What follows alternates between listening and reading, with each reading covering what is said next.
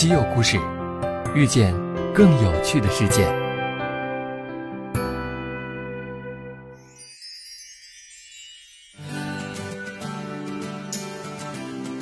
西门子调频一八四七的听众朋友们，大家好！这个夏天，德国拜仁慕尼黑俱乐部再起中国行，不但和球迷近距离接触，还将在中国奉献两场精彩的比赛。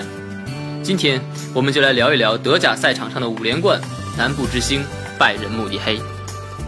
先来看一看王者拜仁的百年辉煌。一九零零年二月二十七日傍晚，一个名叫弗朗兹·约翰的柏林人开创了一段伟大的历史。当晚，在一家名为吉塞拉的餐厅中，十七个名字出现在了拜仁舰队章程中，他们就是第一批拜仁慕尼黑球员。二十年后，拜仁已经拥有七百名会员，成为慕尼黑最大的足球俱乐部。一九三二年，拜仁首次加冕全国冠军。在动荡的二十世纪，拜仁经历了一战、二战的洗礼，终于在六十年代迎来了自己的金色年华。相继收获了德国杯、欧洲优胜者杯以及德甲联赛的冠军奖盘。一九七四年，一个来自利普施塔特的十八岁的小将来到了拜仁，他把加盟拜仁的决定称为破釜沉舟式的冒险。他在效力拜仁的第二个赛季就已经坐稳球队主力。这位盘带大师、超级射手为拜仁打入了二百一十八粒进球，他就是鲁梅尼格。你可能不知道的是。今天的鲁梅尼格已经是拜仁的董事会主席，正带领俱乐部走向新的辉煌。在今天的拜仁，意大利人安切洛蒂接过了帅印，球员队伍可谓是星光璀璨。罗本、诺伊尔、穆勒、莱万、里贝里、胡梅尔斯、博阿滕、桑谢斯，阵容不可谓不豪华。你知道吗？在拜仁的众多球星中，你知道谁被称为安联国王吗？不是同时拥有英超、西甲、德甲、荷甲四国联赛冠军的小飞侠罗本，不是被称为轰炸机二世的托马斯穆勒，不是门神诺伊尔，而是拜仁的红色七号里贝里。效力拜仁的十年里，里贝里帮助球队先后获得五次德甲联赛冠军和一次欧冠冠军，安联国王的美誉当之无愧。和拜仁的名字一样，安联球场也享誉足坛。作为拜仁主场，他已经见证了拜仁的二百多场比赛。二零零六年的世界杯就在安联球场开幕，巴伐利亚州的人民无比喜爱安联球场，把她当做自己的女儿一样。这个美丽的姑娘也很淘气，她可是会变脸的。当拜仁慕尼黑在这里比赛的时候，她的外表会变成红色；当慕尼黑一八六零在这里比赛的时候，她的外表会变成蓝色。而如果换成了德国国家队，人们看到的就是白色的安联球场。这是因为安联球场的表面是由两千八百七十四个菱形膜结构组成的，而每个膜结构都可以在夜间被照成红、蓝、白三种颜色。你知道吗？安联球场建成于2005年，可以容纳7万五千人。2006年世界杯的揭幕战在这里打响，凭借拉姆第六分钟的一记弧线球破门，德国队最终4比2战胜哥斯达黎加，取得开门红。2014年，拜仁正式成为安联球场唯一的主人。安联球场的炫酷可见一斑。安联球场是欧洲最现代化的球场之一，它采用最先进的技术武装自己。其中，同为德国百年老店的西门子为其提供了一整套先进的楼宇解决方案，包括双冗余供电系统、两座变电站，配有电池供电的安全系统和楼宇控制系统，以及先进的安防和消防系统等，保证球场安全稳定运营，为球迷提供舒适的观赛体验。德国慕尼黑，这座古老又现代的城市有着一千多年的历史，它是德国第三大城市。也是重要的经济、科技、体育、文化中心。西门子、宝马、安联保险等很多国际著名公司的总部都坐落于此。这座美丽的城市孕育着博大精深的文明。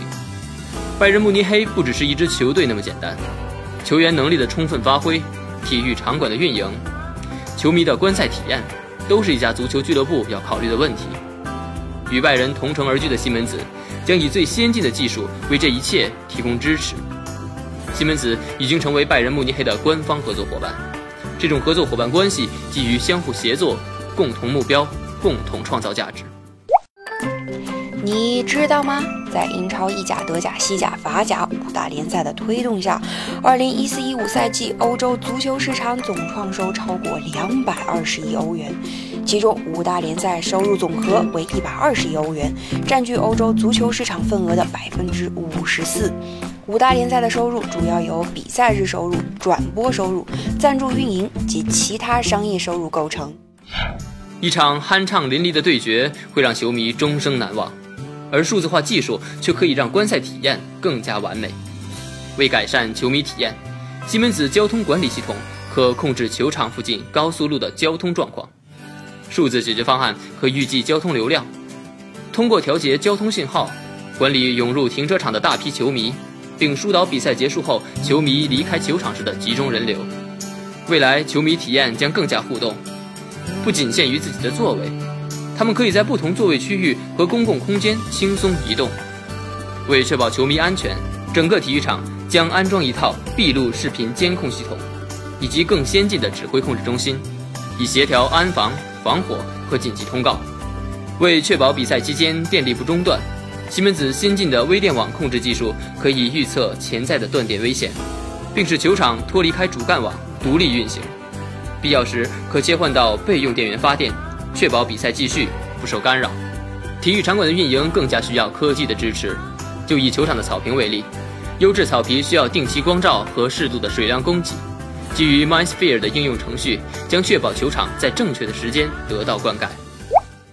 你知道吗？正规的足球场草坪颜色深浅有致，条格清晰，这是为了让边裁很容易通过草坪颜色的不同判断球员是否越位，同时给球员和球迷带来视觉美感。但制造这样的草坪可不容易呢，通常有物理、化学、生物三种方法。物理方法是用剪草机或镇压机，按照不同方向、相同幅度在草坪上修剪出条纹。因为草茎叶倒伏方向不同，叶片反射的光自然就有差异。这种操作通常在赛事前几天完成。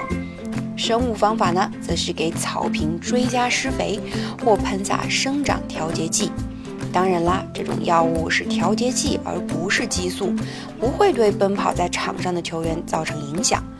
化学方法就是染色，这种最简单的方式对草皮伤害也是最大。价格昂贵的草皮一般是不会采用这种方法的。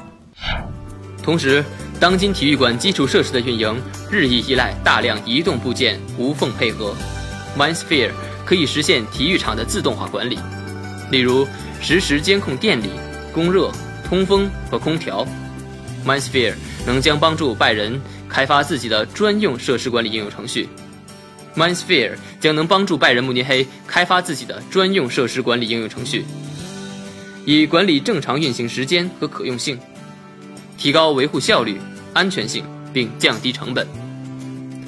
提到这么多，MindSphere，MindSphere 到底是什么呢？MindSphere 是西门子基于云的开放式物联网操作系统，具有数据分析功能和联通功能，各种开发工具以及各种应用软件和服务，有助于评估和利用客户数据，帮助客户获得突破性洞察力，帮助客户提高资产性能，优化资产，最大限度地保证正常运行时间。个性化定制的体育用品可帮助运动员发挥最佳竞技水平，而这需要能够灵活调整。并快速应用最新技术的制造流程。西门子与同为拜仁合作伙伴的阿迪达斯开展合作，携手推动阿迪达斯智能工厂 Speed Factory 的数字化进程。运动用品定制化需要高度的制造灵活性和新技术的快速集成。运用 Speed Factory 的数字化双胞胎，将支持在现实操作之前对整个生产过程进行模拟、测试和优化，虚拟和现实世界相融合。可缩短产品上市周期，提高生产灵活性，以及生产效率和产品质量。拜仁慕尼黑在中国拥有大量的球迷。2012到2017这五年，拜仁除了每年都在德甲赛场上摘得桂冠之外，还三次来到中国，和中国球迷近距离接触。去年秋天，中德签署首个国家级足球合作协议，包含教练培训、青少年球员培养等内容。彼时。拜仁在上海开设了中国办公室，并把德国青训资源带到了中国。拜仁与青岛中德生态园在柏林签署全面合作协议，合作内容包括在当地建立拜仁慕尼黑足球学校，并保持定期交流。拜仁慕尼黑足球俱乐部的教练将来到青岛，负责培训中国足球教练和青年球员。你知道吗？德国青训体系为德意志战车的成功做出了突出贡献。德国足协严格规定，德甲、德乙各球会必须拥有自己的青训中心。在十八支德甲俱乐部中，五百二十五名职业球员中，两百七十五人来自德国青训体系，比例高达百分之五十二点四。巨星托马斯·穆勒就出自拜仁的青训中心。现在你了解拜仁了吧？西门子调频一八四七，西门子博大精深，同心致远。